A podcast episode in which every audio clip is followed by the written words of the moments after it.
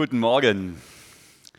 Ich freue mich, dass wir hier zusammen sind. Ich habe jetzt damit gerechnet, dass nur Männer da sind, aber es hat auch ein paar Frauen. Stark. Schön, dass ihr da seid. Schön, dass ihr Männer da seid und auch euch nochmal im Livestream stark, dass wir jetzt diesen Gottesdienst miteinander feiern. Ich habe hier Mancherie dabei, kennen vielleicht der ein oder andere. Meine Frau und ich, wir haben heute Hochzeitstag, da bin ich vielleicht gerade im Liebesfieber.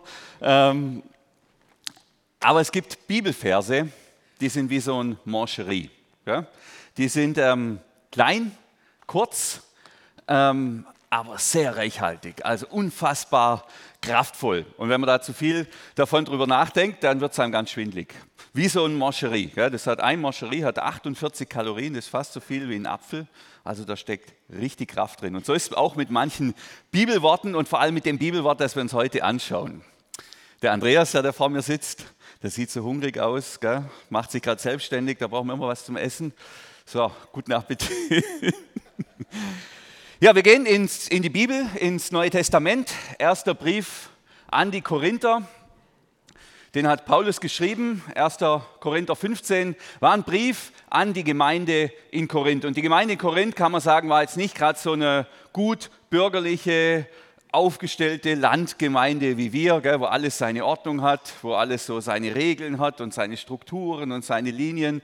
Mir auch selten jemand widerspricht, sondern da geht es sehr geordnet und gesittet zu bei uns. Das war in der Gemeinde in Korinth nicht so. Gell. Das war ein, ein wilder Mix aus Menschen. Da war der koksende Manager, da war der Sklave, da war irgendwie mit den Frauen war es auch ein bisschen wild da. Die waren sehr, ich sage mal, auf Revolution getrimmt, die haben sich da nicht an die gängigen Regeln halten wollen. Also da war was los in der Gemeinde. Und Paulus sieht sich genötigt, da mehrere Briefe zu schreiben, er als Apostel sozusagen, als übergeordnete Instanz, um das wieder in Ordnung zu bringen. Und dann gehen wir ins Kapitel 15, das ist so das vorletzte Kapitel, Kapitel 16 äh, ist dann nur noch der Abschluss. Und da geht es dann, da zeichnet er dann die ganz großen Linien, da geht es dann um die Auferstehung der Toten. Und er begründet, dass wir auch von den Toten auferstehen werden. Jeder Einzelne, so wie Jesus von den Toten auferstanden ist, also wer an Jesus glaubt, der wird wieder ins Leben kommen nach dem Tod. Und er argumentiert, warum das Sinn macht und warum das passieren wird und warum das unseren ganzen jetzigen Glauben prägen wird, was einmal in Zukunft passiert. Und dann schließt er mit diesem ganz einfachen Vers dieses 15. Kapitel ab. Daher, meine geliebten Brüder und Schwestern, das habe ich jetzt noch ergänzt, aber das gehört auch mit rein. Seid fest, unerschütterlich und alle Zeit überreich im Werk des Herrn. Denn ihr wisst, dass der Herr eure Treue belohnen wird. Ah, so steht es in einer guten Nachricht. Im Elberfelder steht, dass eure Mühe im Herrn nicht vergeblich ist. Entschuldigung, jetzt habe ich die Übersetzungen verwechselt. Ihr wisst, dass eure Mühe im Herrn nicht vergeblich ist. So, das ist dieses, dieses große Wort, über das wir heute nachdenken, dieses Mancherie-Wort heute für den Gottesdienst. Wie gesagt, in dem Korintherbrief, da steht relativ viel drin und da stehen manche Dinge drin, die kann man nicht einfach so ähm, genießen. Da wenn es dann um Kopfbedeckungen geht und gerade diese ganzen Frau- und Mann-Geschichten. Aber hier haben wir jetzt was, das ist wie universell gültig. Also das gilt heute, das galt vor 500 Jahren, das galt vor 2000 Jahren. Also diesen Bibelvers, den kann ich unmittelbar genießen. Da muss ich nicht groß rumüberlegen, der gilt. Für uns, für mich, heute Morgen. Ich mache nicht so weiter. Wir haben ja zwei Gottesdienste. Das ist schon lecker. Gehaltvoll. Es dauert, merke ich. Okay, was gelernt für den zweiten Gottesdienst. Also, Paulus sagt, seid allzeit überreich in dem Werk des Herrn. War eine Aufforderung an die Korinther und ich würde sagen, ist eins zu eins eine Aufforderung an die geliebten Schwestern und Brüder der Lindenwiese. Also alle von uns hier, die mit Jesus unterwegs sind, die sich auch als Christen bezeichnen, für uns gilt genau dieses Wort. Seid alle Zeit überreich, überreich in dem Werk des Herrn. Oder wie es in einer moderneren Übersetzung übersetzt, gebt ähm, stets das Beste für die Sache des Herrn. Also Paulus fordert Einsatz, Engagement und sagt, macht es mit viel Kraft, gebt alle Zeit euer Bestes, seid stets überreich im Werk des Herrn. Überreich im Werk des Herrn. Und ich dachte, um überreich im Werk des Herrn zu sein, da muss man ja überhaupt mal irgendwie im Werk des Herrn sein. Also man kann ja nur sein Bestes geben, wenn man überhaupt was gibt. Wenn man nichts gibt, kann man auch nicht das Beste geben. Kann man auch nicht überreich sein, wenn da gar nichts ist. Da hat man ja nichts, wenn es kein Werk des Herrn gibt. Und das wäre meine erste Frage, bevor wir da tiefer einsteigen. Wo, ist, wo, wo findest du dich im Werk des Herrn? Wo ist dein Einsatz für die Sache des Herrn? Also wo gibt es Dinge in deinem Leben, Engagement, Einsatz, Werke, die du nicht für dich selber tust, sondern für Gott oder für jemand anders. Also wo, es noch, wo du für was Größeres oder für jemand Größeres, in, in unserem Fall jetzt hier für Jesus im Einsatz bist. Wo gibt es Dinge, die, wo es nicht um dich geht? Und ich finde es extrem wichtig, dass wir das haben. Wo setze ich mich für Jesus ein, für unseren Herrn? Jetzt die Frage an die Christen. Wo findet es statt? Gut, ich habe mir dann überlegt, okay, ich mache Sport. Naja, das mache ich für mich, ja, dass ich noch viele Mancheries essen kann und trotzdem nicht nur immer ständig neue Kleider brauche. Meine Hobbys, die mache ich auch für mich. Selbst bei vielen Dingen bei meiner Arbeit, ich habe ja einen geistlichen Beruf, Beruf ähm, geht es sehr viel um mich. Und doch gibt es auch Dinge, da kann ich sagen, ja, die mache ich zumindest in mehrheitlich für den Herrn. Also wenn jemand sagt, ich mache 100% diesen Dienst für Jesus oder für den Herrn, dann würde ich auch sagen, sei mal vorsichtig. Da sind immer noch mal 10 bis 30% Eigennutz in allem drin, was wir tun. Und es ist so und es darf auch so sein. Und trotzdem brauchen wir diese 70% diese Stellen, wo wir sagen, ja, da bringe ich mich jetzt für den Herrn ein. Da engagiere ich mich jetzt für etwas, das größer ist als ich, wo es nicht um mich geht und um meinen Eigennutz sondern wo ich Teil bin von etwas Größeren, wo ich Teil bin vom Werk des Herrn. Das könnte zum Beispiel sein Spenden. Das fordert mich raus. Jetzt bauen wir hier um.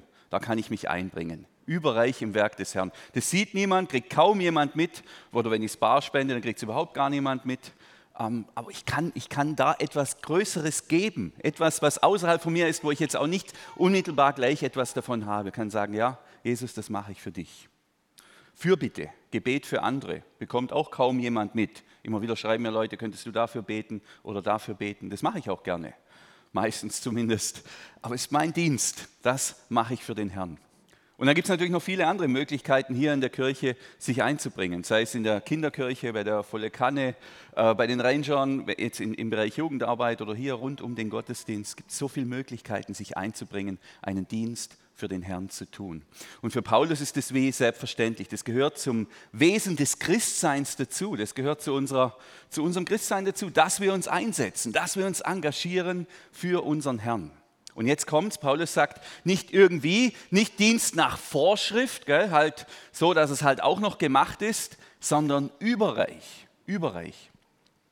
Unser Hund, gell, der macht Dienst nach Vorschrift unfassbar. Sonntags gehe ich immer Gassi mit ihr ähm, und die folgt mir schon, aber in einer Langsamkeit, in einer Trägheit. Wenn ich die dann rufe, dann schaut sie auf, schaut mich an, schaut sich um, weil immer wenn ich rufe, ist ja irgendwas los. Und dann kommt sie ganz langsam zu mir. Sie kommt ja, aber sie weiß ja sowieso, es gibt kein Leckerli und nichts. Da lohnt es sich offensichtlich auch nicht schnell zu gehen. Ganz langsam kommt sie mir. Das ist Dienst nach Vorschrift. Gell? Das, ist halt, das ist halt gemacht, weil man es irgendwie muss oder weil man sich verpflichtet fühlt oder weil man denkt, es ist halt wichtig, das noch zu tun. So sollen wir unseren Dienst für den Herrn nicht machen, sagt Paulus. Er sagt, überreich, stets das Beste geben für die Sache des Herrn, alle Zeit überreich. Und überreich ähm, könnte man auch übersetzen mit überfließend. Gell? Nicht überflüssig, sondern überfließend.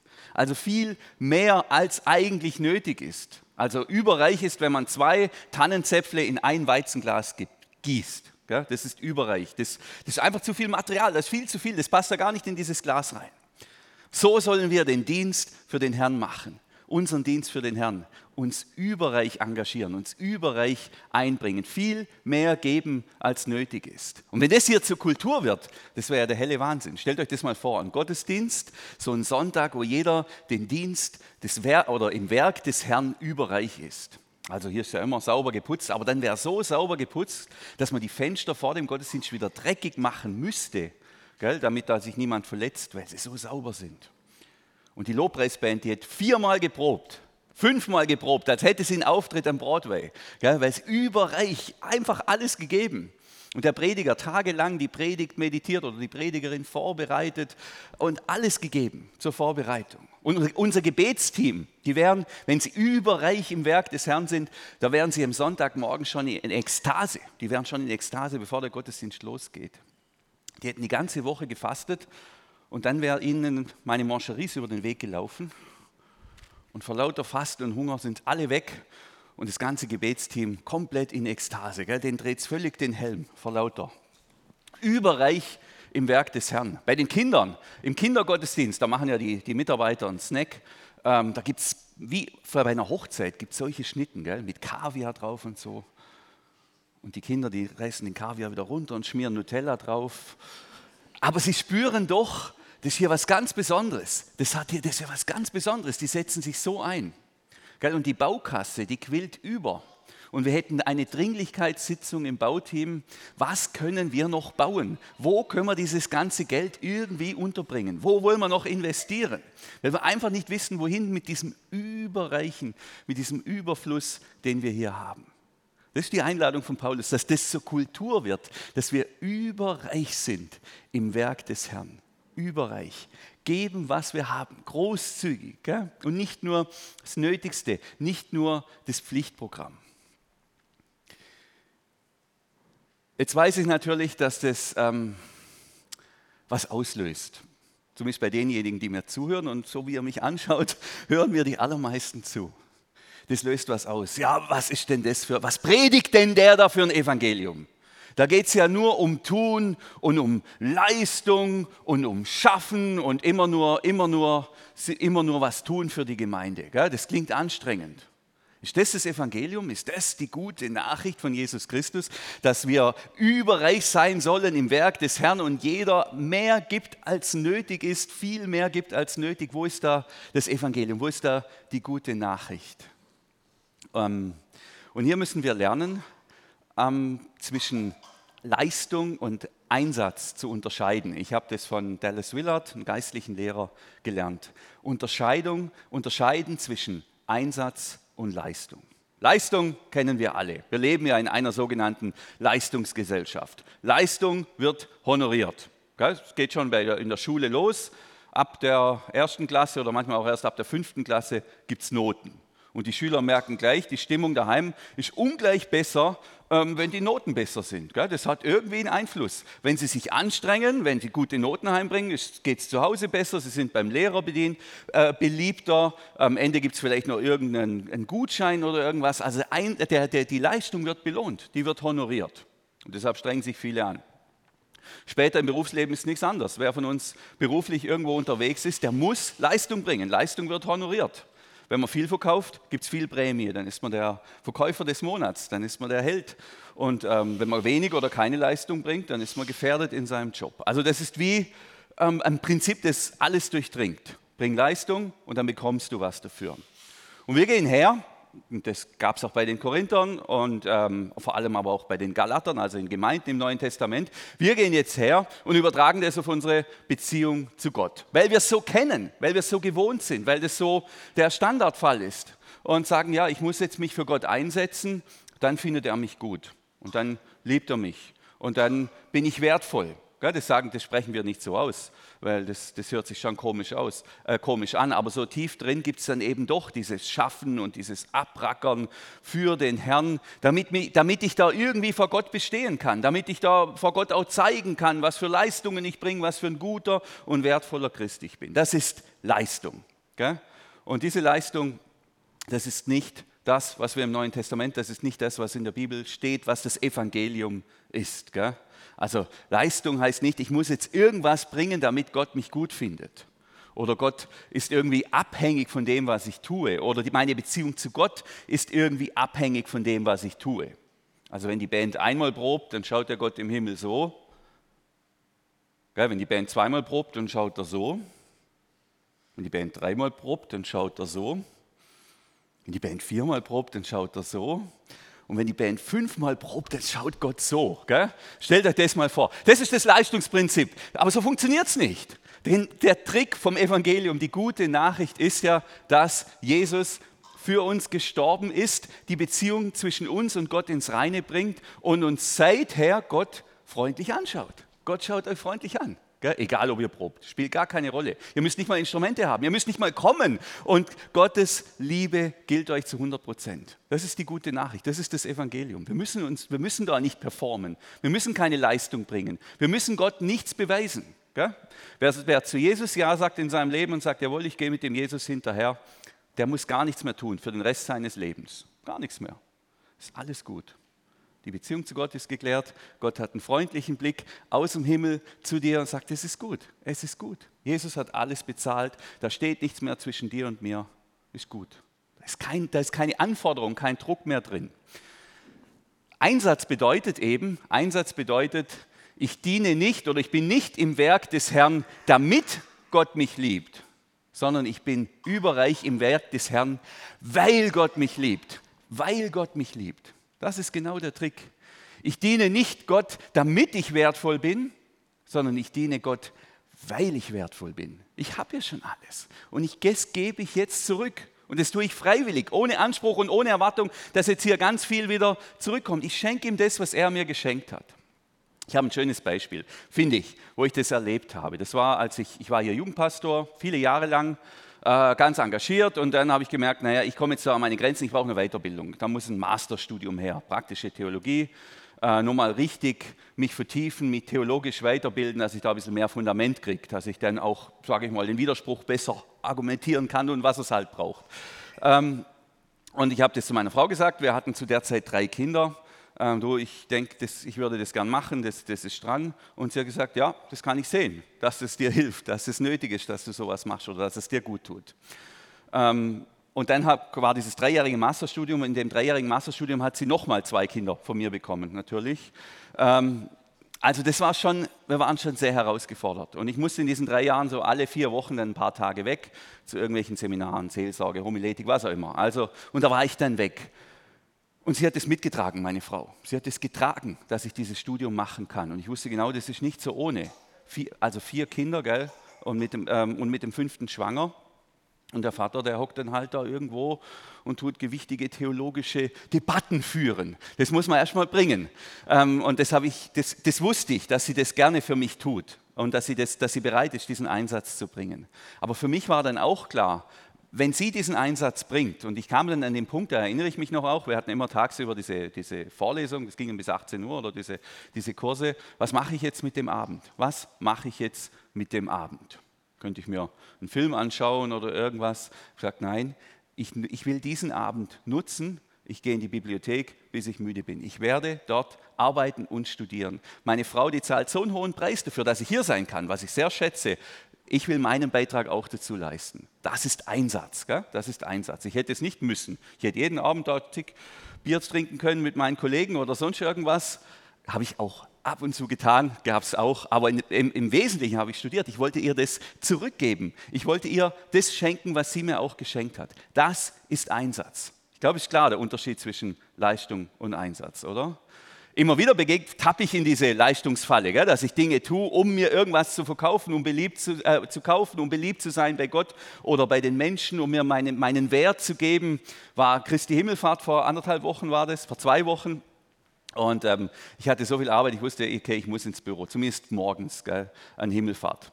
Und dann parke ich da mein Auto so neben der Straße, so wie ich es immer parke, und denke, ah, ist jetzt schon gut, dass das Auto da steht dann sieht jeder, wie viel ich arbeite. Gell? Dann sieht jeder, was für ein fleißiger Pastor hier auf der Lindenwiese ist. Gell? Das ist das Leistungsprinzip. Gell? Da habe ich dann wieder gemeint, da muss ich jetzt wieder mich ein bisschen äh, Einsatz bringen, damit ich wertvoll bin, damit jeder sieht, was für ein toller Typ ich bin. Einsatz ist was anderes. Einsatz heißt, ich bin geliebt und weil ich mich geliebt weiß und weil ich weiß, dass Jesus für mich alles gegeben hat, dass Jesus für mich alles gegeben hat, deshalb will ich für ihn auch alles geben. Und dann sagt Paulus, seid überreich, seid überreich in dem Werk des Herrn, seid überreich in dem, was ihr euch, dass ihr euch da einsetzt und dass ihr, was ihr da tut für euren Herrn. Also jetzt dürft ihr alles geben. Es gibt Kirchen, da ist Einsatz verpönt. Weil dann hat man, da wittert man dann immer gleich irgendeine Werkgerechtigkeit oder eine, eine, eine Leistungsbetonung oder irgend sowas. Im Neuen Testament ist es nicht verpönt und in der Lindenwiese ist es auch nicht verpönt. Wir dürfen hier wirklich alles geben, als Einsatz und nicht als Leistung. Und wenn wir es ehrlich anschauen, dann muss man natürlich auch sagen, wir profitieren ja auch enorm von dem Einsatz der Männer und Frauen, die vor uns gelebt haben. Vor 50 Jahren, wir feiern jetzt ja 50 Jahre Lindenwiese, da war ein Landwirt hier, der hatte hier ein äh, Wiese, Acker, vielleicht ein bisschen auch eine feuchte Wiese, die Lindenwiese und hat beschlossen, diese Lindenwiese, die spende ich, die schenke ich her. Hätte er nicht müssen. Er ist von Gott geliebt, der kommt in die Ewigkeit, ist alles geregelt, ist alles geklärt, der hätte, sich, der hätte, der hätte das nicht tun müssen. Aber er, war, er, hat gesagt, doch, ich spende diesen Acker, ich verschenke diesen Acker. Und dann kamen Menschen, die sich hier auch wieder eingesetzt haben, die auf, ihren, auf ihre berufliche Karriere verzichtet haben, um hier mitzuarbeiten. In jeder Bauphase haben wir das erlebt, dass Menschen sich hier eingesetzt haben. Und wir profitieren von diesem Einsatz. Wir profitieren ganz enorm von diesem Einsatz der Menschen, die sich hier eingesetzt haben vor 50 Jahren, vor 30 Jahren beim Bau, vor 15 Jahren beim Bau, die sich jetzt für unsere Kinder einsetzen. Wir profitieren vom Einsatz unserer Lobpreismusiker, die machen das ja auch ehrenamtlich. Ihr musstet heute früh aufstehen, oder? Nehme ich mal an. Wann seid ihr aufgestanden? Halb sieben. Das ist ein Applaus wert und ein Mancherie, oder? Halb sieben. Wir regeln uns da noch im Bett, gell? Und unsere Musiker, die, naja, okay, das mit dem Werfen, das lassen wir mal. Aber die stehen früh, vielleicht seid ihr halt auch schon müde, gell? Da ist man auch nicht mehr ganz so belastbar, wenn man so früh aufstehen muss. Das ist Einsatz, das ist Einsatz.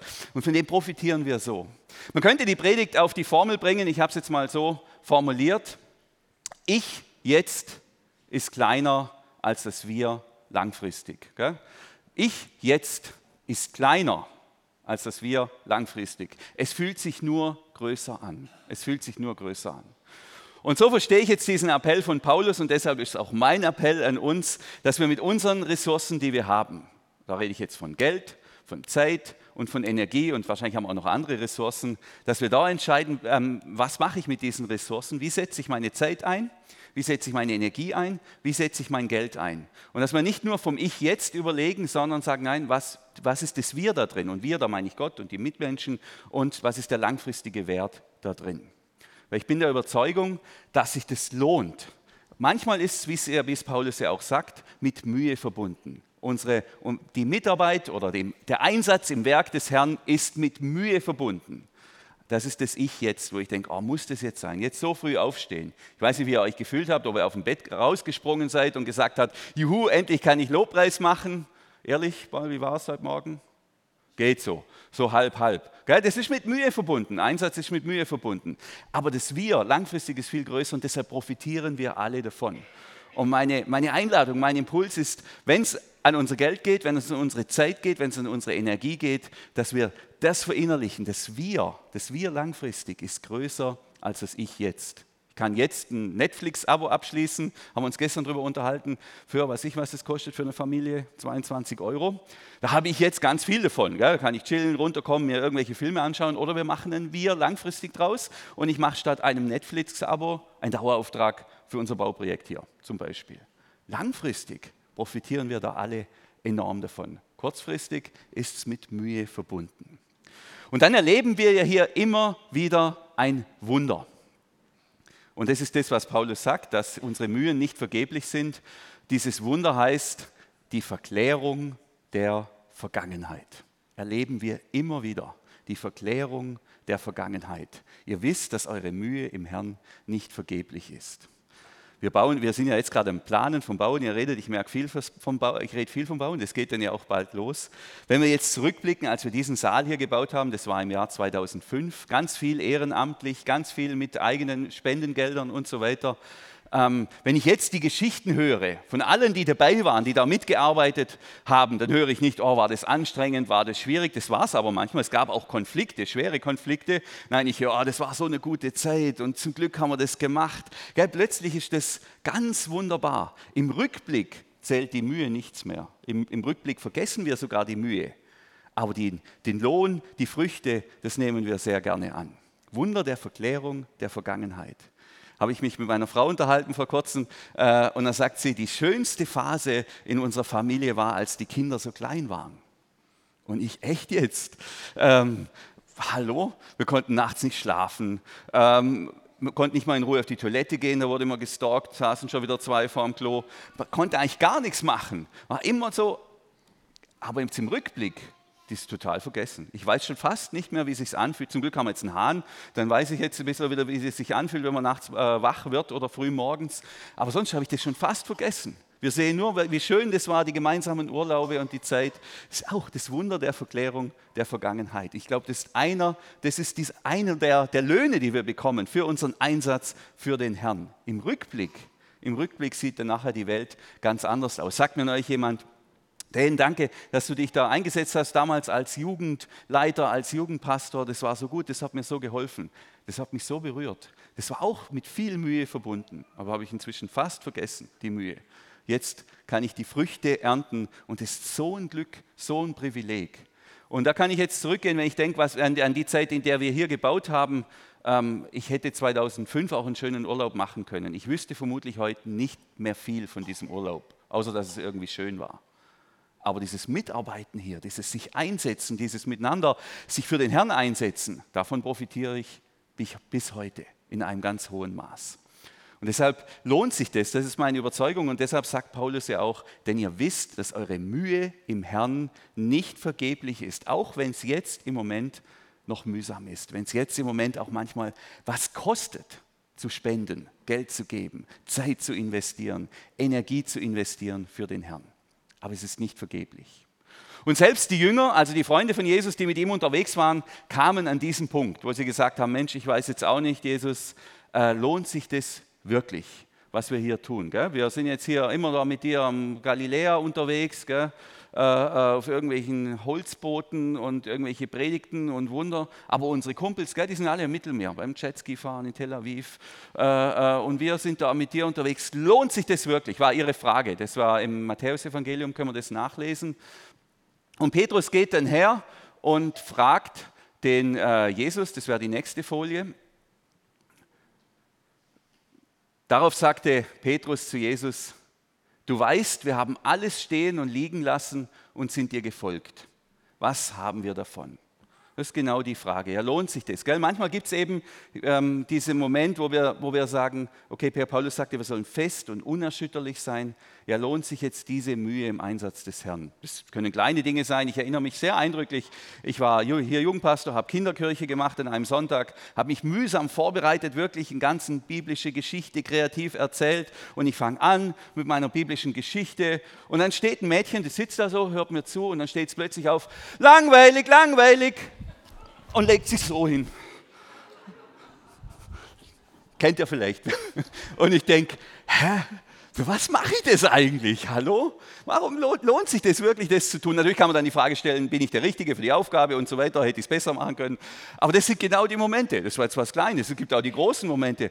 Ähm, wenn ich dann fünf, sechs Abende hintereinander immer bei irgendwelchen Besprechungen bin, die nicht alle so flutschen, wie ich mir das vorstelle, äh, wo ich denke, oh, lohnt sich das? Lohnt sich das? Lohnt sich dieser Einsatz? Lohnt sich das, dass ich meine Frau zurücklasse abends alleine und ich gehe hier zu irgendeiner Besprechung? Was habe ich denn davon? Was habe ich denn davon? Genau diese Frage, die Petrus stellt.